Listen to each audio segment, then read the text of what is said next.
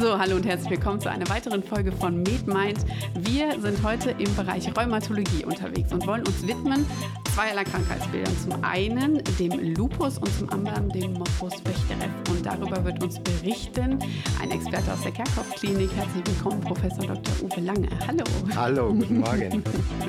Wir wollen direkt starten mit unserer Standardfrage natürlich. Ähm, und das wird hier wahrscheinlich, das wirst du uns gleich erzählen, ein bisschen komplexer. Denn der typische Patient in der Rheumatologie den gibt es wahrscheinlich gar nicht.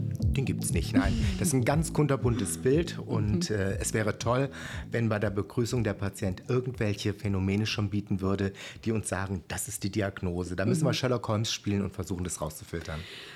Wir fangen mal ganz vorne an. Mhm. Wie, wie fange ich an? Äh, beziehungsweise ähm, welche Patienten kommen denn überhaupt zu dir? Also jemand, der, der diese diffusen ähm, Symptome hat, jetzt mal unspezifisch, nicht auf Lupus bezogen, der würde ja jetzt nicht von selber unbedingt drauf kommen und sagen, ich glaube, heute gehe ich zum Rheumatologen.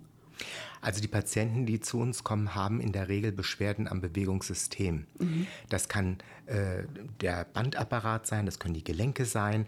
Äh, es sind häufig Gelenkschmerzen, das haben ja alle rheumatischen Krankheiten mhm. gemeinsam. Und äh, möglicherweise haben die noch andere Organbeteiligungen, dass der Hausarzt beim Check-up festgestellt hat, oh, hier die Niere funktioniert nicht richtig. Oder der Hautarzt sagt beim Hautcheck, oh, diese Hautveränderung, die passt jetzt hier gar nicht, die passt so ein bisschen in die Rheumatologie. Mhm. Also kunterbunt. Und dann kommen sie zu dir mhm. und dann fängt eine breite Anamnese an, ja? So stelle ich mir das vor. Das ist korrekt. Mhm. Also mein alter Chef hat immer gesagt, und das gilt nach wie vor, die ähm, rheumatologische Diagnose wird zu zwei Drittel über die Anamnese gestellt. Die ist also mhm. ganz extrem wichtig. Wie lange muss man da ungefähr einplanen? Wie, wie läuft es so ab? Wir haben so für einen Neupatienten in der Regel 30 bis 40 Minuten Zeit mhm. bei der Erstvorstellung und dann wird die Anamnese zunächst erhoben. Das dauert so, denke ich, 10, äh, 15 Minuten. Mhm. Das kann man ja dann fokussieren entsprechend. Und äh, anschließend kommt die klinische Untersuchung dazu, äh, dann die Bildgebung, äh, die notwendig ist, Laboruntersuchungen und dann wird der Patient nochmal zurückgeholt, wenn er das Ganze durchlaufen hat und wir besprechen schon Befunde, die vorliegen, mhm. in welche Richtung es gehen könnte und dann gibt es irgendwann eine Wiedervorstellung. Dann sprechen wir jetzt mal über Lupus. Also mhm. der Patient, der in die Sprechstunde kommt und anamnestisch ähm, praktisch auffällig wird durch bestimmte ähm, Charakteristika. Und da darfst du jetzt einsteigen, welche das sind. Mhm. Ähm, wie, mm, ja, fangen wir da doch einfach an wie, wie erkenne ich denn, dass ich eventuell ähm, es mit einem Lupus zu tun habe?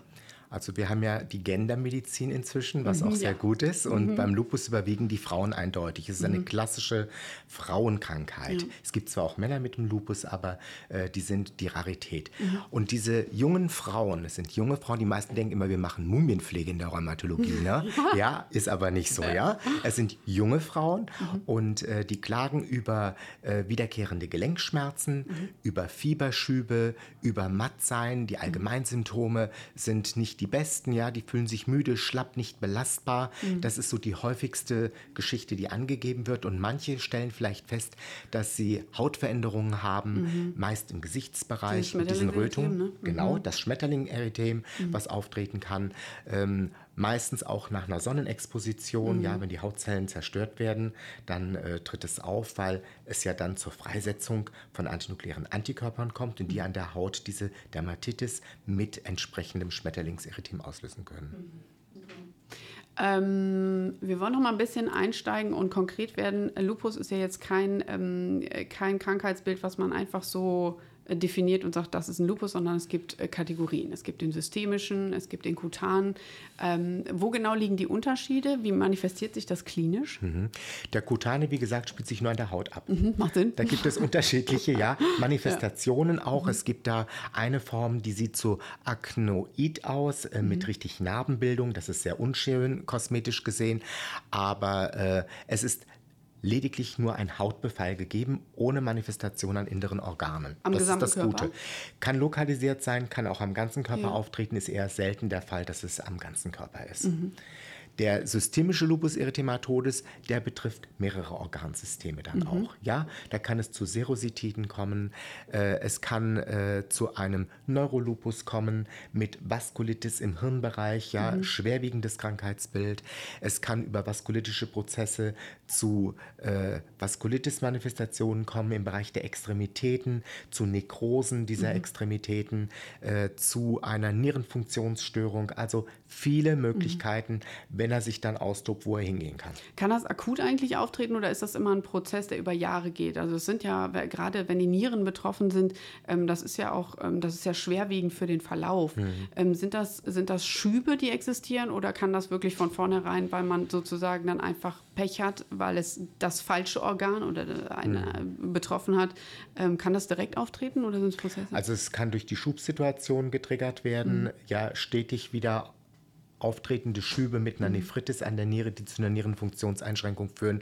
Oder ich kann eben auch einen Lupusschub provozieren, ja. Mhm. Wenn ich äh, mich dann äh, im Adamskostüm und Eva-Kostüm an den Strand lege und mich mhm. von Sonne bestrahlen lasse und darüber einen Schub auslöse. Das ist genauso gut denkbar. Was raten Sie den Patienten, wie sie Schübe vorbeugen? Also der, der Strandurlaub ist anscheinend. Sie dürfen durchaus in die Sonne fahren, aber Sonnenschutz durchführen, ein Hütchen mhm. aufziehen, mhm. dann äh, Sonnenschutzcremes sind ganz entscheidend. Ja, Faktor mhm. 40 und mehr, mhm. dass also da gar nichts äh, passieren kann an der Haut, die dann der Sonne ausgesetzt ist. Das ist was ganz Entscheidendes und Wichtiges dabei dabei. Irgendwelche Lebensweisen, die man, also Rauchen, Alkohol, der Klassiker, muss man da ähm, ermahnen? Ich sage immer alles in Maßen. Gut, ja, also alles in Maßen. Äh, die Patienten versprechen einem ja viel und mhm. wir haben mhm. sie dann nicht mehr unter Kontrolle. Also mhm. darauf hinweisen, dass es sicherlich in Übermaßen nicht gut ist. Ähm, Rauchen spielt natürlich eher eine Rolle bei der rheumatoiden Arthritis, die wird mhm. getriggert. Mhm. Beim Lupus ist das jetzt nicht so äh, der Fall, dass es da untersucht ist, dass da Rauchen eine entscheidende Rolle spielt. Aber natürlich ist es nicht gesundheitsfördernd. Da sind wir schon in der Pathophysiologie, wo ich ein bisschen drüber sprechen will, weil ähm, das sind komplexe Krankheitsbilder, aber man kann das schon ein bisschen ähm, ursächlich betrachten. Ähm, was genau passiert, ähm, autoimmunologisch sozusagen, ähm, weswegen dieses Krankheitsbild auftreten kann? Also autoimmunologisch finden wir ja bei diesen Patienten antinukleare Antikörper. Mhm. Das sind Antikörper gegen Zellkerne. Mhm. Und wie ich es eben angedeutet habe, beim Sonnenbrand werden Zellen zerstört, die Kerne werden freigelegt mhm. und dann können diese Antikörper gegen diese Kerne, die freigelegt sind, powern mhm. und damit ein autoimmunes Entzündungsgeschehen powern. Neben diesen antinuklearen Antikörpern haben die Patienten auch ähm, in der Regel Doppelstrang DNS-Antikörper. Mhm. Und ähm, das Klassische beim Lupus, wir denken ja immer, die Entzündungsparameter sind immer Blutsenkung und CRP. Genau. Beim Lupus ist es aber nicht so. Beim Lupus mhm. ist es mhm. nur die Blutsenkung, das CRP reagiert dabei nicht. Wenn man beim Lupus ein CRP hat, dann haben die Patienten in der Regel eine bakterielle Superinfektion. Das ist schon ein Ausschluss? Ein hohes CRP? Ja, also mhm. ein hohes CRP kann trotzdem noch ein Lupus sein, wenn mhm. nicht eine bakterielle Superinfektion vorliegt. Okay, ja, okay. aber wenn der mhm. Patient sonst klinisch unauffällig ist, passt ein hohes CRP nicht mhm. dazu. Und ich habe einen Verbrauch von bestimmten Eiweißproteinen, C3-C4-Komplementverbrauch. Das sind so die hm. klassischen Entzündungsparameter oder Aktivitätsparameter für den Lupus. Wenn wir jetzt bei der Diagnostik bleiben, also das Labor ist schon recht aussagekräftig. Ähm, wie geht es weiter? Was kann ich machen, um das zu spezifizieren, beziehungsweise ab wann darf ich die Diagnose überhaupt stellen? Es gibt Diagnosekriterien, die werde ich jetzt nicht alle runterbeten, da sind wir narkotisiert um die Zeit. Ja, es ist früh morgens, mhm. aber äh, es ist so, dass man natürlich dann bei der klinischen Untersuchung weiter darauf achtet, mit dem Ultraschall nachsieht. Die Patientinnen, die haben sehr oft Wasser im Herzbeutel, Wasser zwischen den Lungenblättern, mhm. also eine Serositis. Das ist was ganz Entscheidendes dabei. Mhm. Ähm, die Haut muss abgecheckt werden. Ja. Äh, es könnte ja auch eine begleitende Vaskulitis, eine Gefäßentzündung vorliegen. Deswegen muss man den Patient oder die Patientin von Kopf bis Fuß untersuchen. Mhm. Ja, ähm, das wird dann komplettiert durch das Labor, mhm. diese klinische Untersuchung, durch weitere Bildgebung, nur wenn es Hinweise gibt, jetzt könnte dort in der Richtung etwas sein. Mhm. Sind im EKG vielleicht Auffälligkeiten, die darauf hindeuten, dass eine Herzbeteiligung vorliegt, eine Myokarditis, eine Perikarditis, ja? Dann wird vielleicht anschließend noch ein äh, Herzecho gemacht oder vielleicht auch ein Cardio-MRT. Mhm. Wenn im Urin Auffälligkeiten sind, Eiweißausscheidung, Hinweise für eine Nierenentzündung, Nephritis, dann wird auch hier nochmal spezifiziert nachgesehen. 24 Stunden Sammelurin, also immer symptomorientiert, befundorientiert kann man dann in die Tiefe gehen.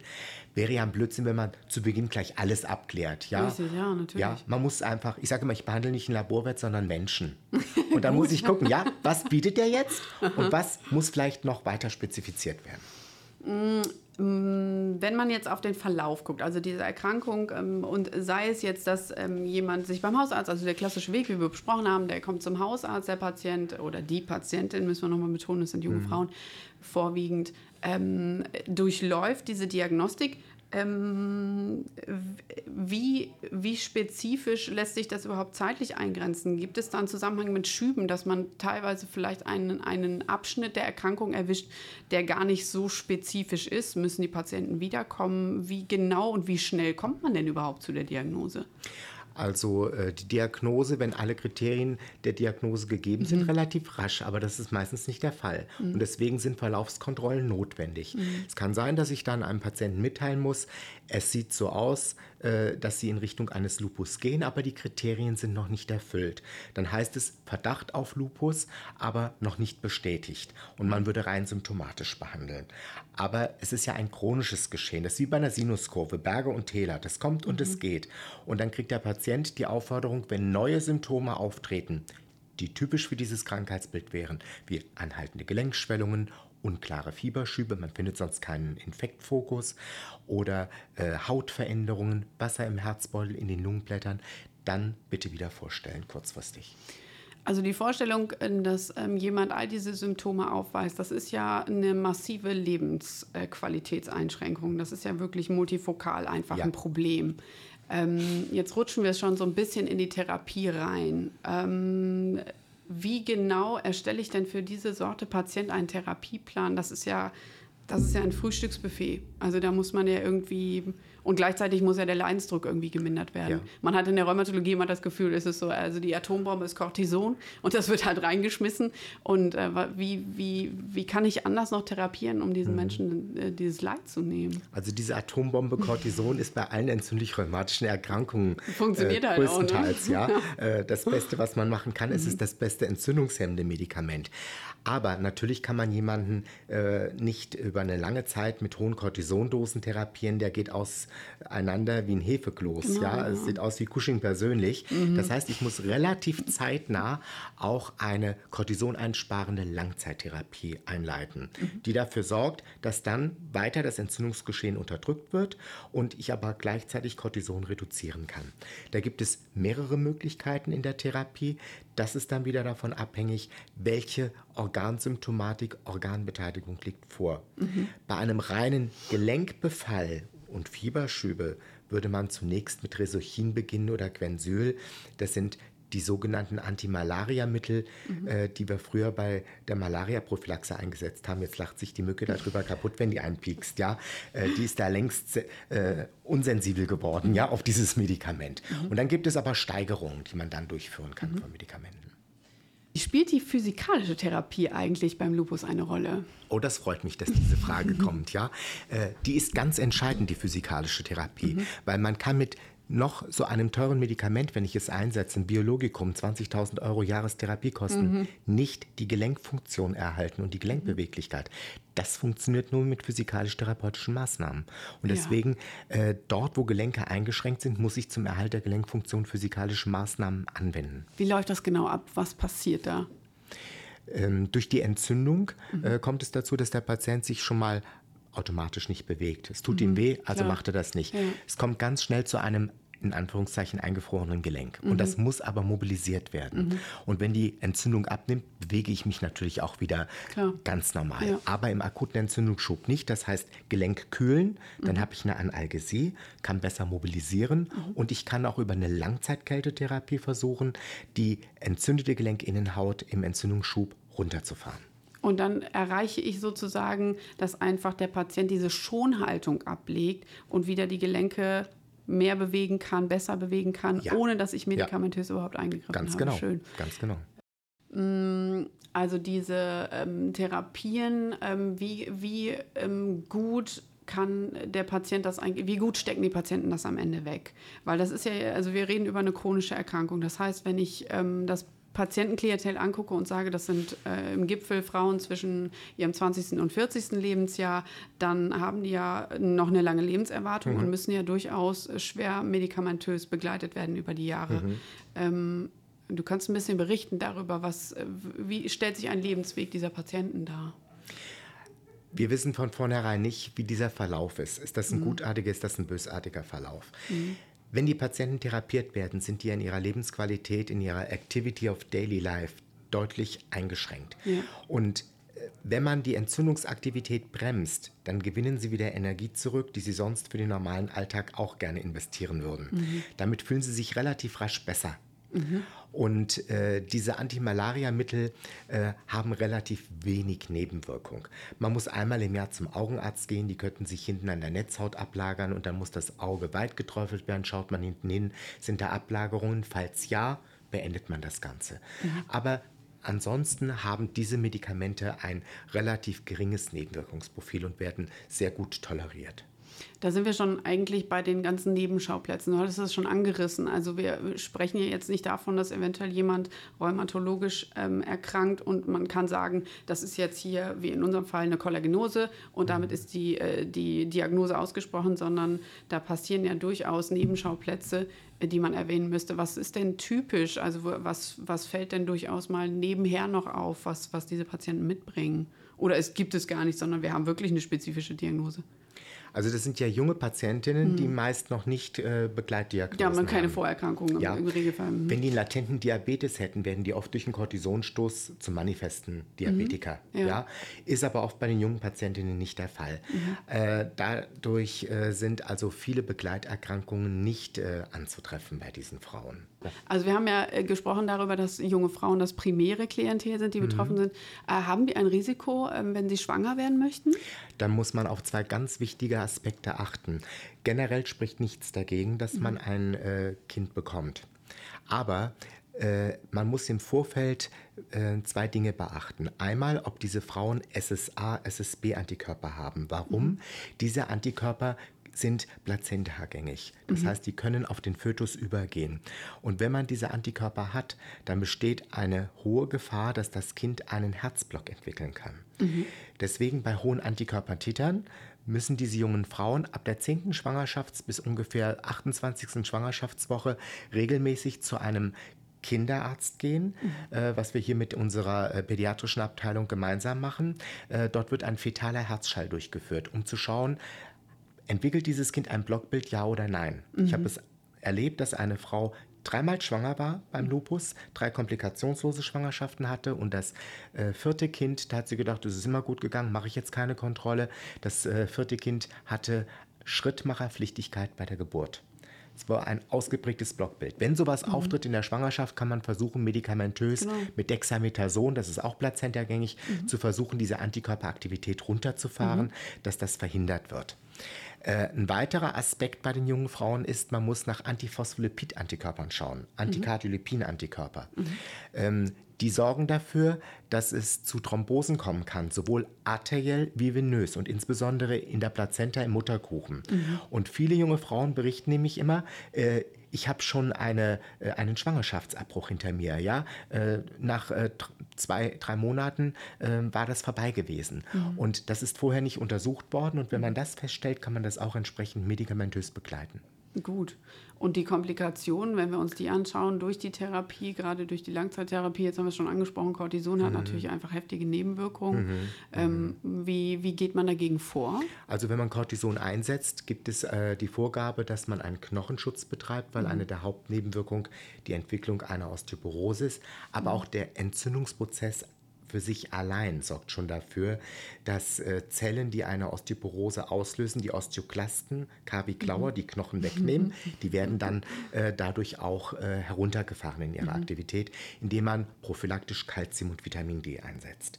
Damit habe ich diese Schiene mit der Osteoporose relativ gut abgefahren und Nebenwirkungen wie ähm, Gewichtszunahme wie Linsentrübung, äh, Augeninnendruckerhöhung, mhm. Cortisonmyopathie wird einfach dadurch verhindert, dass ich relativ rasch versuche, das Cortison zu reduzieren durch mhm. ein Cortison einsparendes Medikament.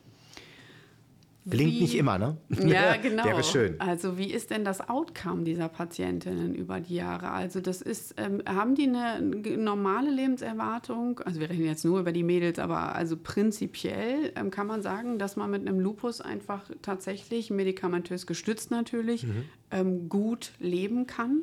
Eigentlich ja, wenn mhm. man das rechtzeitig äh, diagnostiziert und behandelt, kommen die äh, jungen Frauen in der Regel wieder und sagen, ich habe mal hin und wieder mal einen Gelenkschub gehabt, aber keine anhaltenden Gelenkschwellungen, mhm. mal leicht subfibrile Temperaturen, aber bin sonst relativ gut klargekommen. Mhm, das ist schön. Ähm, das ist die Überleitung, denn wir haben jetzt erstmal über die Mädels gesprochen. Ja. Das hört sich jetzt ein bisschen äh, polemisch an, aber das ist ein Krankheitsbild, was mhm. eben vorwiegend äh, Frauen betrifft. Richtig. Welches Krankheitsbild, woran müssen wir denken, wenn wir jetzt ähm, an ein typisches männliches, wenn man so will, Krankheitsbild denken? Das sind die Spondyloarthritiden, sprich mhm. Erkrankungen, die sich an der Wirbelsäule und oder den Gelenken abspielen. Und mhm. Hauptvertreterin davon ist die ankylosierende Spondylitis, der sogenannte Morbus Bechterew. Mhm. Und da überwiegen die Männer ja, eindeutig, mhm. mit äh, 3 bis 5 zu 1 gegenüber den Frauen. Bechterew haben wir, glaube ich, alle schon mal gehört. Ähm, und ähm, das erste Bild, was einem da wahrscheinlich in den Kopf kommt, ist diese sehr gebeugte, sehr gekrümmte Haltung. Wir fangen aber mal vorne an. Ähm, wann manifestiert sich ein Morbus Bechterew und wie fallen die Patienten auf? Das sind auch junge Männer, mhm. die da befallen sind. Also wieder keine Mumienpflege, mhm. ja. Und äh, die äh, jungen Männer äh, gerade früher, wo noch dann immer äh, sich vorgestellt wurde, ist er bundeswehrtauglich oder nicht, mhm. ja, sind die aufgefallen mit tiefsitzenden frühmorgendlichen Rückenschmerzen, über die sie berichtet haben, dann wurden die dann immer als einbildungskrank eingestuft. Ja, nee, nee, die wurden nicht ausgemusst, es wurde alles rangezogen, ja, was ging. okay. Und da muss man dran denken, wenn also ein junger Mann frühmorgens zwischen drei und sechs Uhr aufwacht, Schmerzen ja. in der Pobackenmitte hat ja. und in der Regel dann aufsteht, er wird aus dem Bett rausgetrieben von dem Schmerz und der bessert sich bei Bewegung, dann ist es ein entzündlicher Rückenschmerz. Der ist klassisch dabei. Wenn mhm. er dann noch im Labor HLA-B27 hat, dann ist schon zu 99 Prozent fast die Diagnose gegeben. Das ist schnell. Das ist schnell. Ja, im und Vergleich dann, zum Lupus jetzt eine ganz andere Situation. Also die, die Jungs wissen schneller Bescheid und äh, dann äh, wird losgelegt. Ja, was, ja. was kann man diesem Patienten denn anbieten? Das ist, ähm, oder wir reden noch mal, wir fangen noch mal ein bisschen vorne an. Wir müssen das mhm. Krankheitsbild ein bisschen genauer mhm. besprechen. Ähm, was, was passiert da genau? Wie kommt es zu dieser Erkrankung? Beim Bechterew, was häufig über HLA-B27 mitgetriggert ist, mhm. kommt es zu Entzündungsprozessen im Bereich der Kreuzdarmbeingelenke, Iliosakralgelenke, die in der mhm. Pobackenmitte hinten lokalisiert sind. Mhm. Und äh, diese Entzündungsbeschwerden dort äh, sorgen dafür, dass man eben aufwacht. Neben der Beteiligung der Kreuzdarmbeingelenke kann auch die freie Wirbelsäule befallen werden. Das sind dann die, die wir immer im Internet sehen bei Dr. Google ne, mit dem krummen Rücken. Genau. Ja, soweit muss es überhaupt nicht kommen. Ja, mhm. das kann man schon versuchen zu beeinflussen. Wir hatten früher halt auch keine großartigen Medikamente, um die Entzündung so zu stoppen, wie man es heute machen kann. Ist es wieder das Cortison? Nein, bei, dem, bei denen hilft Cortison merkwürdigerweise nicht bei der Wirbelsäulenentzündung, mhm. sondern hier sind es zunächst nicht soidale Antirheumatika, mhm. aber an allererster Stelle Bewegung, wo wir eben schon bei der Bewegungstherapie waren. Genau. Bewegung bessert den Schmerz. Jemand, der mechanischen Verschleißrückenschmerz, degenerativen Rückenschmerz ja. hat, der liegt morgens im mucklig warmen Bett, dem geht's gut. Mhm. Wenn der aufsteht, kriegt er über den Tagesverlauf bei Belastung seine Kreuzschmerzen. Mhm. Ähm, hier beim Bechterew ist es umgekehrt, frühmorgens Bewegung bessert. Deswegen ist das das A und O. Mhm. Und dann drei Monate konsequent eine NSAR-Therapie. Das reicht meist aus, um den Schub zu unterbrechen. Mhm. Und nur wenn dann weiterhin Beschwerden sind und ich in der Bildgebung Entzündungszeichen sehe, beispielsweise im MRT, dann braucht der Patient eine andere zusätzliche Therapie, um das zu stoppen. Wie, also wenn ich das jetzt früh abfange und es nicht zu den starken Wirbelsäulenverkrümmungen kommt und so, wie sieht denn die Langzeittherapie aus? Weil ähm, auch hier sind es ja chronische Prozesse. Also ich werde, ich kann ja nicht kausal therapieren, mhm. richtig? Mhm. Also äh, Langzeittherapie, immer wieder physikalische Therapiemaßnahmen, immer mhm. wieder in Schubsituationen nicht zur Antirheumatika. Und wenn die Entzündung einfach nicht gestoppt werden kann, dann bedeutet das, äh, dass man eine Biologikatherapie einsetzen muss. Mhm. Wie stellen sich diese Patienten über die Jahre dar? Also wir sprechen ja auch wieder von einem jungen Platz Patientenklientel. Ähm, ist das Leben mit einem Bechterew normal möglich? Ja, Absolut. Mhm. Äh, das sind auch äh, im Vergleich zu anderen Krankheitsbildern Schaffer, die wollen was erreichen, die sind jung und mhm. Äh, die werden auch selten berentet oder stellen auch gar nicht den Antrag auf eine Berentung. Ja, super. Dann haben wir jetzt die Männer relativ schnell abgehakt, aber anscheinend ähm, tatsächlich an der Stelle das durchaus handhabbare Krankheitsbild. Mhm. Ähm, wir haben jetzt die Rheumatologie, glaube ich, ganz gut abgedeckt. Ne? Wir haben für alle was dabei gehabt und ähm, vielen Dank und äh, bis bald. Ja, danke. Tschüss.